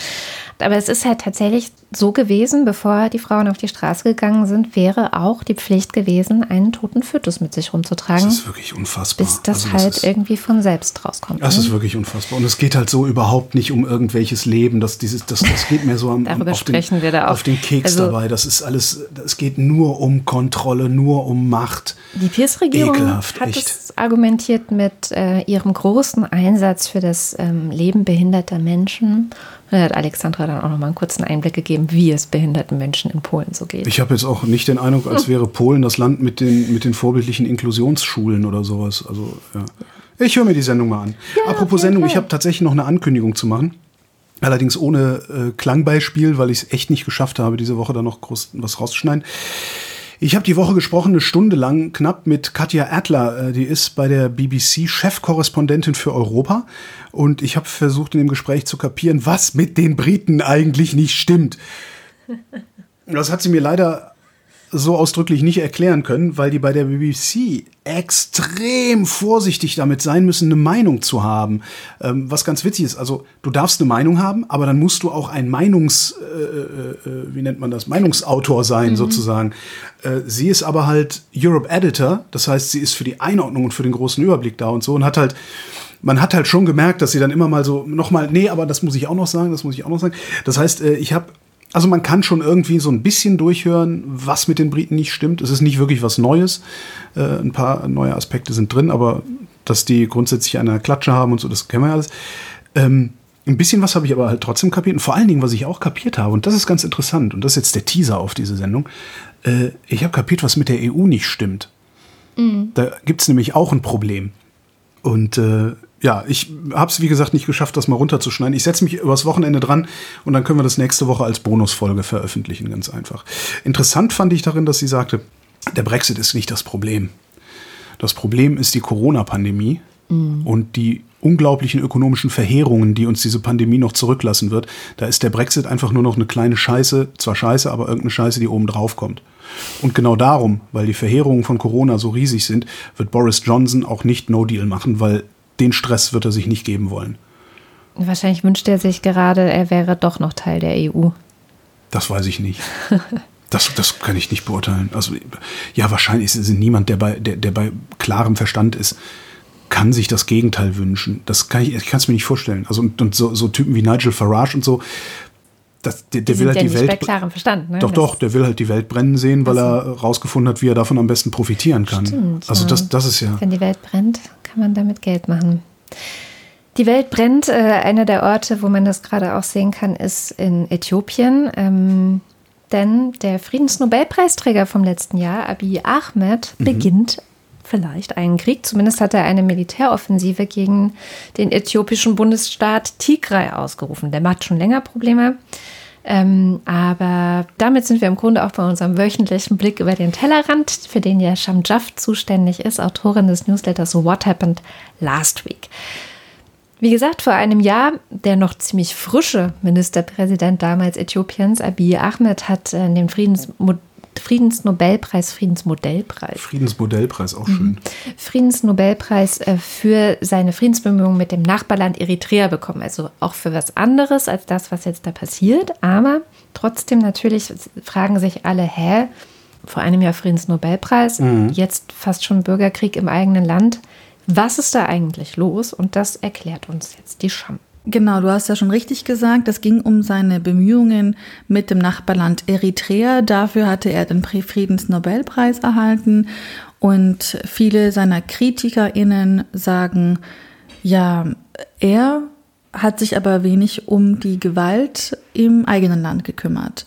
Wieso wir überhaupt über Äthiopien sprechen, ich glaube, es ist, äh, ist ganz wichtig mal zu sagen, dort leben mehr Menschen als in Deutschland. Also um die fast 110 Millionen Menschen circa leben in diesem Land und dass es vielleicht zu einem Bürgerkrieg kommen könnte, ist halt eben eine, eine unglaublich gefährliche Nachricht. Letzte Woche sind dort zwei Sachen passiert, die ganz schrecklich waren. Also am selben Tag, als der Anschlag auf Wien stattfand, gab es ein regelrechtes Massaker in einem Dorf in der Region Oromia in Äthiopien. 54 Menschen sind an diesem Tag gestorben und laut Amnesty waren das meist Frauen, Kinder und ältere Menschen. Die Opfer waren anscheinend Angehörige einer Volksgruppe, äh, die die Amharen heißt. So waren Angehörige dieser Volksgruppe und diese Volksgruppe ist eben nicht nur irgendeine Volksgruppe, sie ist nämlich auch die zweitgrößte ethnische Gruppe. Und einen Schuldigen für dieses Massaker gibt es laut der Regierung auch schon. Die sagen nämlich, das waren die Rebellengruppen der Oromo. die größte Ethnie im Land. Und die wären dafür verantwortlich gewesen. Was man wissen muss, Äthiopien ist ein Vielvölkerstaat. Und Gewalt unter unterschiedlichen Ethnien in diesem Land ist immer wieder eines der großen Themen dort. Für Abiy Ahmed ist es eben eine super große Herausforderung und da verwundert es zum Beispiel jetzt auch nicht, wenn jetzt letzte Woche die äthiopische Menschenrechtskommission gesagt hat oder den Ministerpräsidenten gefragt hat, ja, wieso hat sich denn das Militär aus dem Gebiet dort überhaupt zurückgezogen und wieso waren die Zivilisten nicht genügend geschützt? Das sei ja auch nicht der erste Angriff auf die Amharen gewesen. Es gab auch schon an dem Tag, also vergangene Wochen vorher, die da gab es auch schon Bewaffnete, die gegen die Amharen im Westen des Landes oder im Süden so angegriffen haben. Und dabei sind ja auch noch weitere Dutzende Menschen gestorben. Das heißt also, die Stimmung im Land ist bereits schon seit einigen Wochen etwas angespannt. Aber das letzte Mal war das auch circa um, also es war vor paar Monaten, da war es ziemlich schlimm. Das war auch wieder eben so eine Art aufgepoppte Gewalt zwischen den Ethnien. Der berühmte Sänger Hachalu Hundessa wurde gewaltsam ermordet. Ich weiß nicht, ob, ich, ob sich viele daran erinnern, aber dann gab es eben Massenproteste in diesem Land. Und der Sänger war sozusagen die Stimme der Oromo. Und diese Volksgruppe, diese größte Volksgruppe im Land fühlt sich ja schon seit langem sehr unterdrückt und von wichtigen politischen Ämtern ausgeschlossen und sagen so, ja, wir als größte ethnische Gruppe, wir haben einen berechtigten Anspruch auf Führung. Und deswegen ist ja auch Abiy Ahmed, der jetzige Ministerpräsident, der ist ja vor zwei Jahren gewählt worden. Vor allem junge Menschen gingen damals auf die Straßen vor zwei Jahren und haben gesagt, ja, wir wollen jetzt diese Regierung zu Fall bringen und Abiy Ahmed ist unser Hoffnungsträger, weil sein Vater ist Oromo und Muslim, seine Mutter Amharin und Christin und das sieht ja schon mal ganz gut aus. Und haben, haben ihn dann so mit der Aufgabe, ja, haben ihm dann die Aufgabe, Aufgabe gegeben, die Volksgruppen miteinander zu versöhnen. Das ist ihm bis heute, gut, man muss auch fairerweise sagen, es sind ja erst zwei Jahre her, aber es ist ihm wirklich nicht gelungen.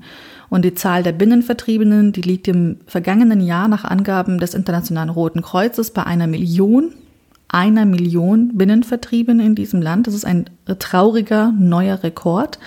Und die Versorgungslage vieler dieser Vertriebenen wird einfach immer schlechter. Jetzt ist das Ganze wieder so in, auch wieder so ausgeartet, dass jetzt Abiy Ahmed gesagt hat, wir starten gegen einen eigenen Bundesstaat, Tigray, eine Militäroffensive. Und hat einen sechsmonatigen Ausnahmezustand gegen den Bundesstaat auch verhängt. Das Ganze hat angefangen, jedenfalls nach Darstellung von der Zentralregierung. Dort herrscht eine Volksbefreiungsfront, die ist bekannt als TPLF. Und die hat in Tigray eines der Militärstützpunkte von der Zentralregierung überfallen. Das sagt die Zentralregierung. Wie viele Menschen dabei starben, ist jetzt unklar. Man muss auch sagen, von breiten Kämpfen ist noch nicht die Rede. Es sind also eher noch so einzelne Zusammenstöße. Aber was klar ist, es ist eine diplomatische Krise. Man redet gar nicht mehr miteinander und das Konfliktpotenzial ist ziemlich groß, weil die TPLF verfügt über einen sehr starken paramilitärischen Sicherheitsapparat, äh, zu dem auch eine Miliz gehört. Und also das heißt, Abiy Ahmeds Truppen, die Regierungstruppen könnten hier also auf erbitterten Widerstand treffen. Und die, die verstehen sich auch nicht so richtig ganz. Also schon seitdem er gewählt wurde, hat er sich eigentlich so ein bisschen mit diesem, mit dieser nördlichen Region im Land verscherzt. Damals mit dieser abgelösten Regierung fand auch der lange Jahre herrschende Einfluss von der TPLF auf die Zentralregierung eigentlich ihr Ende. Und jetzt sagen halt eben ExpertInnen, ja, sollte jetzt sozusagen Abiy Ahmed in diesem Konflikt mit Tigray Schwäche zeigen, könnte das eben als Signal gesehen werden für andere regionale Organisationen, regionale Bedürfnisse in diesem Land, die an einer Destabilisierung generell interessiert sind. Naja, und andere sagen ja, wir haben auch Angst, dass das Ganze auch ein bisschen über die Grenzen überschwappt, nämlich dass ähm, Truppen des benachbarten Eritrea bald eingreifen würden.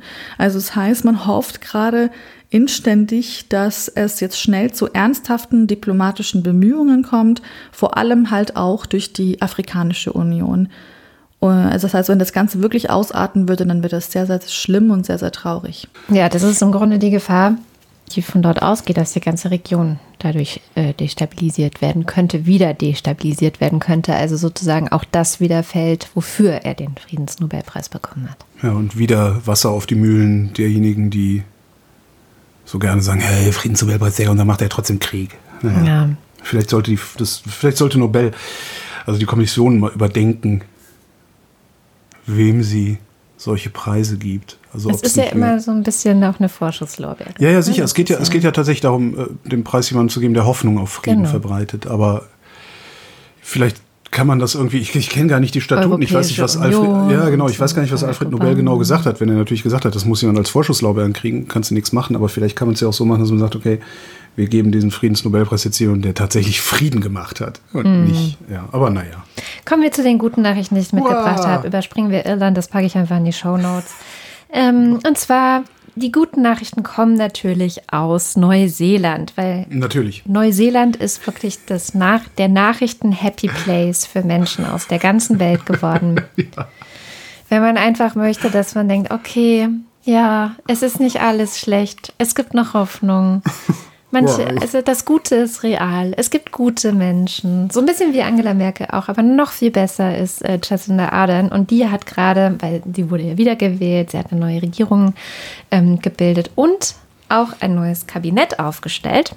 Und es ist das diverseste Kabinett, das Neuseeland je gesehen hat.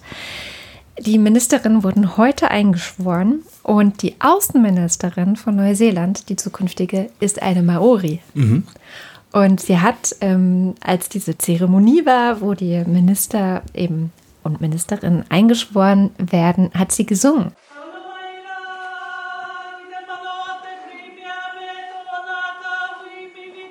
Die sieht auch total cool aus. Die hat so eine Gesichtstätowierung. Mhm. Ja, cool. Und es sind insgesamt ähm, sind fünf Maori im Kabinett. Ja und noch drei queere MinisterInnen. Was ich ja auch so krass finde, ist, ich meine, die hat ja mit absoluter Mehrheit gewonnen ja. und macht jetzt trotzdem eine Koalition mit den Grünen. Das finde ich so, also das, das ist Größe. Ja. Also super. Jacinda Ardern ist, wie gesagt, ein absoluter Happy Place, wenn ja. man mal gute Nachrichten Ist aber auch, braucht. ist eine Konservative, ne? CDU, oder? Ist, was ist das für eine Partei, der sie angehört? Äh, ich glaube, man würde es eher in SPD übersetzen. Okay. Aber das ist ja bei anderen Parteien in anderen ja, Ländern immer nicht so ganz leicht. Aber genau. Ja, kommen wir mit dieser super Nachricht vielleicht ein letztes Mal äh, zu den Wahlen in den USA. Und zwar hat die Scham gerade getwittert, habe ich gesehen. Jetzt ist genau der richtige Moment, um Fox News einzuschalten. Naja. Dummerweise läuft da gerade Werbung. Also machen wir das nicht. Aber um 15.31 Uhr, wo wir diese Sendung beenden, ist es immer noch nicht fertig. Aber Biden führt in Pennsylvania und in Georgia. Wir drücken weiter die Daumen. Damit sind wir am Ende der Sendung. Immer am Ende der Sendung sagen wir vielen herzlichen Dank, dass ihr uns so unfassbar großzügig unterstützt. Ohne euch könnten wir einpacken. Ja, und bräuchten noch gar nicht erst für ein Wohnmobil zu sammeln. Genau. Sparen, sammeln. Sammeln, sparen. Wenn ihr uns unterstützen wollt, dann schaut vorbei auf wochendämmerung.de. Da findet ihr alle Wege, wie ihr das tun könnt. Einer dieser Wege läuft über Steady. Da gibt es die Ultras, da gibt es den Fanclub, da gibt es auch günstigere äh, sozusagen Abos. Wenn ihr einfach nur einen werbefreien Feed wollt, dann klickt die doch. Und weil die Ultras und der Fanclub uns aber so großzügig unterstützen, lesen wir am Ende jeder Sendung deren Namen vor. Das kommt jetzt. Dins 1. Das Mantra, die Schulen müssen offen bleiben, ist das Requiem zur zweiten Corona-Welle unserer 16 Todesengel aus der Kultusministerkonferenz. Elegia einzigartig von Huxarien will auch mal an den Anfang und hat es immer noch nicht geschafft. Alexander Bunsack. Marc Bremer. Hans Damast. Hans-Horst van Damme. Oliver Delpi. Mathis Derjong. Vorsitzende der Polizeigewerkschaft Schieß mich tot. Markus Dietz. Was kommt nach dem Wohnmobil? Ein Kleinlaster? Genau, und der wird dann zum Wohnmobil ausgebaut. Christopher erzählt, weil ich nämlich 7,5 Tonner fahren. Nee, ich darf sogar, was, 12 Tonner fahren, oder? Ich weiß gar nicht. Also es, es, es wächst, es wächst. Andreas Freund. Erik Fröhlich. Adrian Hauptmann. Katharina Hüll. Muahahaha, ich bin deine Nemesis. Matthias Johansen. Antjot Kästner. Wing Commander Lord Fleshards Hausmusik. Keine Atempause, Geschichte wird gemacht, es, es geht, geht voran. Wenn eure Pflanzen tot aussehen, esst zuerst den Nachtisch, denn wer weiß, was noch kommt und die wachsen nur knusprig. Maybe then I'll fade away and not have to face the facts. It's not easy facing up when your whole world is black. Müsli, Mü Müsli, Miam, Miam, Miam. Müsli, Müsli, Miam, Miam, Miam.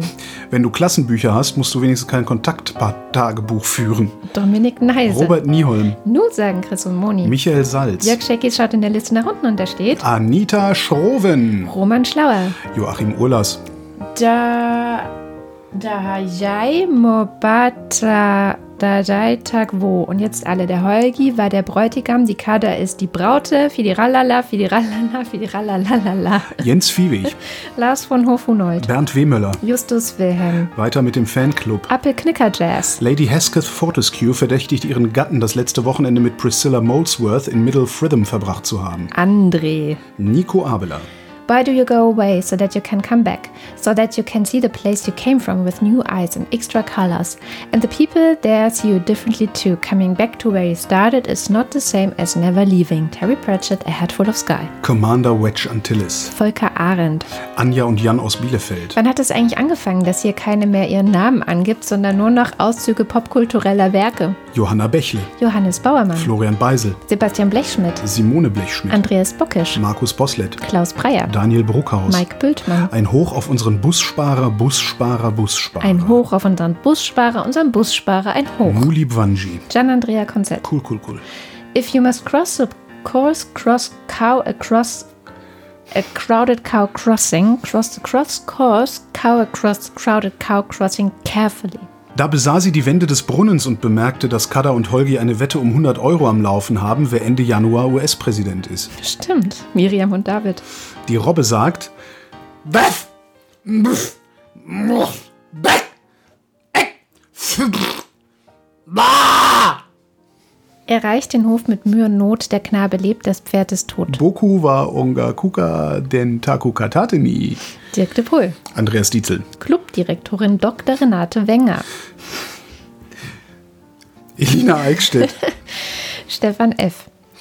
Claude Fankhauser. Soon you'll be wearing my sword like a shish kebab. First you'd better stop waving it like a feather duster. Matthias Flader. Oliver Förster. Olli Frank. Markus und Julia freuen sich jede Woche, freuen sich über jede neue Folge. Und zwar jede Woche. Wolfgang Fröhlich. Kein Fußbreit. Helge Georg. Haben wir eigentlich jemals ausgesetzt? Haben wir irgendwann mal Urlaub gemacht so richtig?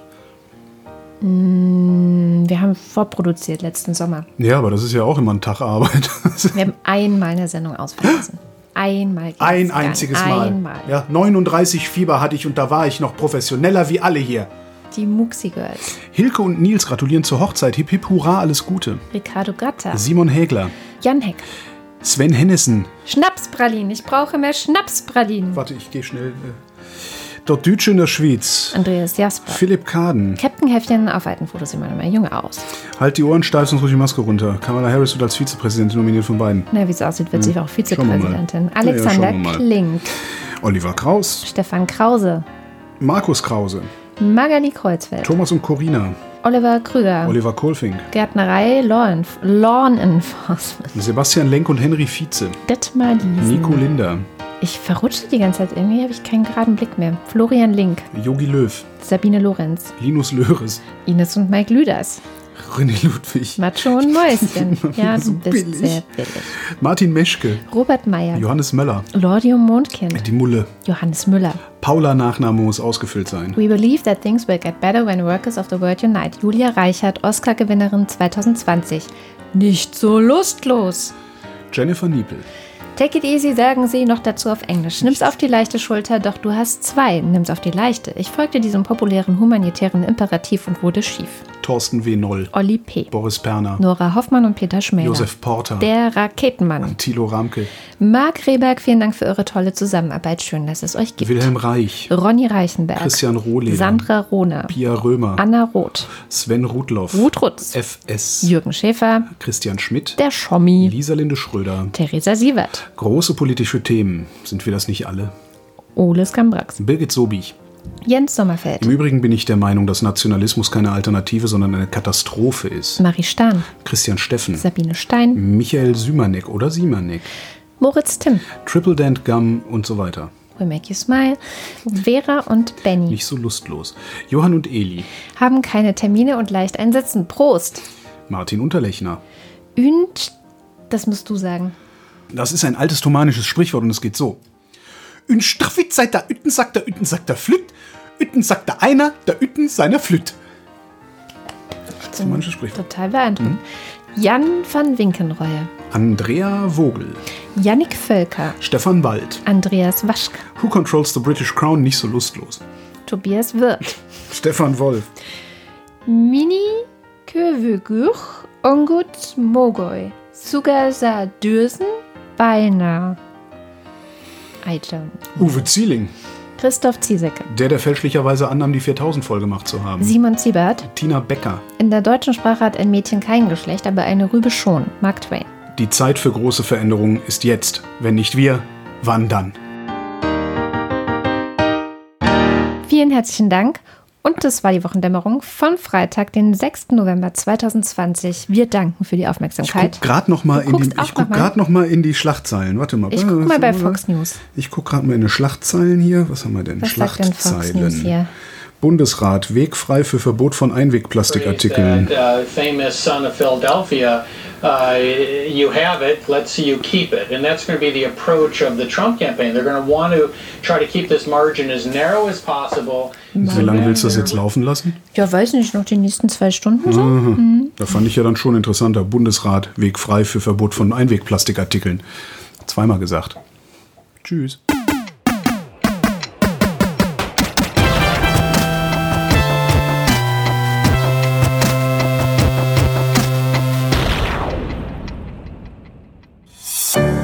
Produktion von Haus 1.